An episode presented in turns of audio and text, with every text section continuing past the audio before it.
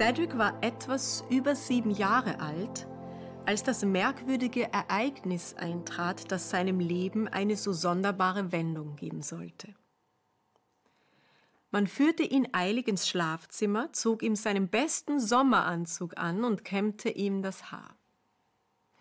Dann lief er hinunter in den Salon. Ein großer, magerer Herr mit scharf geschnittenem Gesicht erhob sich und schaute Cedric durchdringend an. So, so, sagte er schließlich. Das ist also der kleine Lord Fauntleroy. Mit dieser Überraschung beginnt der weltbekannte Roman der Schriftstellerin Frances Hodgson Burnett, Der kleine Lord. Ein aufgeweckter amerikanischer Junge erfährt plötzlich, dass sein verstorbener Vater der dritte Sohn eines englischen Grafen war. Der Adelige hatte ihn nach einer nicht standesgemäßen Heirat verstoßen, wollte aber nun seinen einzigen Enkel als Alleinerben einsetzen. Als der völlig verwirrte Cedric mit seiner Mutter über den Atlantik reist, um den Großvater zum ersten Mal zu begegnen, da treffen zwei Individuen aufeinander, wie sie unterschiedlicher nicht sein könnten. Graf Dorincourt ist ein kalter, jähzorniger Mann. Hartherzig beutet er die Pächter aus, die auf seinem Grundstück im baufälligen Hütten hausen müssen. Er wusste genau Bescheid über die feuchten Wände, die zerbrochenen Fenster, die schadhaften Dächer, über das Elend und das Fieber. Er hatte sogar einmal geäußert, je eher das Gesindel zugrunde ginge und auf Kosten der Gemeinde eingescharrt würde, desto besser. Auch unter seiner Dienerschaft ist der launische Adelige ausnahmslos verhasst und gefürchtet. Sein Enkel allerdings hat ein weiches, mitfühlendes Herz und unbefangen geht er auf jeden Menschen zu, als sei er schon mit ihnen befreundet. Er verbreitet eine herzliche Wärme. Und aus dem Gegensatz zwischen diesen beiden entwickelt sich eine amüsante und sehr rührende Spannung. Cedric kann sich nämlich in seiner unschuldigen Art nicht vorstellen, dass sein Großvater selbstsüchtig sein sollte. Und er legt ihm alles zum Guten aus. Der Graf überhäuft ihn zum Beispiel mit Geld und Spielzeug nur, um ihn seiner Mutter abspenstig zu machen.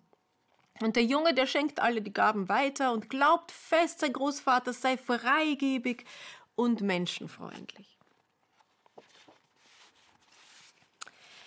Du denkst immer an andere Leute, wenn ich groß bin, will ich so werden wie du, meinte Cedric voller Begeisterung.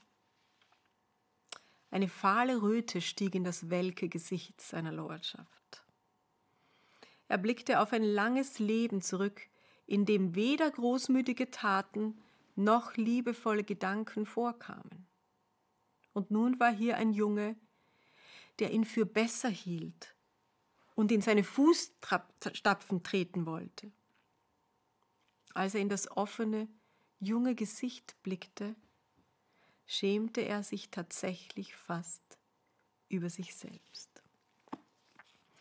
Immer wieder erlebt nun dieser verhärtete Mensch, wie sein Enkel gut von ihm spricht. Ne? Klar, die Handlung ist ein wenig einfach gestrickt und die Charaktere sind romantisiert, aber der Zauber dieser Dynamik kommt eindrucksvoll zur Geltung. Wenn jemand besser von uns denkt, als wir in Wirklichkeit sind, dann kann das eventuell mehr bewirken als jede Form von Kritik.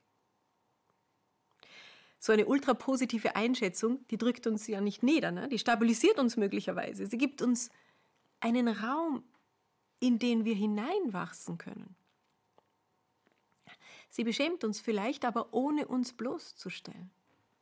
Sie zeigt uns unser Ich, in einem neuen Licht. Und wenn wir nicht schon vollkommen narzisstisch verblendet sind, dann kann das Wunder wirken, dass jemand mehr in uns sieht als wir selbst. Gott, so wie die Bibel ihn beschreibt, tut das immer wieder. Er behandelt Menschen wie enge Freunde zu einem Zeitpunkt, wo sie noch seine Feinde sind. Er bezeichnet eine treuelose Generation bewusst als seine Kinder. Und er spricht Versagern zu, dass sie in seinen Augen gerecht sein können. Gott ist der, der mehr in uns sieht, als wir jemals könnten. Ja, er kann sich sogar vorstellen, dass du ganz geheilt und gut bist. Das gibt uns die Möglichkeit, auch andere so positiv zu betrachten. Dazu hatte ich ein kleines eindrucksvolles Erlebnis. Es war an einem Sommerferientag. Mein Sohn hatte aus irgendeinem Grund gar nicht gut geschlafen. Auf jeden Fall war er viel zu müde, um den Alltagsfrust auszugleichen. Er wurde zornig, weil seine Fahrradkette raussprang, weil die Sonne vom Himmel brannte, weil, weil er das Altglas wegbringen sollte, weil sein Bruder nicht mit ihm Autorennen spielen wollte. Für den Nachmittag war ein Besuch im Freibad geplant. Und als wir endlich alles zusammengepackt hatten und im glühend heißen Auto saßen, da starrte mein Sohn motzig und missmutig vor sich hin. Fast, fast hätte ich ihm einen Vortrag darüber gehalten, wie undankbar und unbeherrscht er sich benahm. Aber dann kam mir spontan ein besserer Gedanke und ich sagte stattdessen, mir ist aufgefallen, dass du dich heute immer wieder angestrengt hast, bei guter Laune zu bleiben, obwohl du so müde bist. Danke. Ein paar Sekunden blieb es neben mir auf dem Beifahrersitz ganz still. Dann kam eine Hand herüber und schob sich in meine und drückte sie ganz fest. Meine Worte hatten voll eingeschlagen. Haben Sie für dieses Jahr schon einen Vorsatz gefasst? Ich habe hier einen Vorschlag. Lassen Sie sich dieses Jahr von Gott ganz und gar als sein Kind betrachten, auch wenn Sie es in Ihren eigenen Augen nicht wert sind. Denn dann können wir auch miteinander ganz optimistisch umgehen. Shabbat Shalom. thank you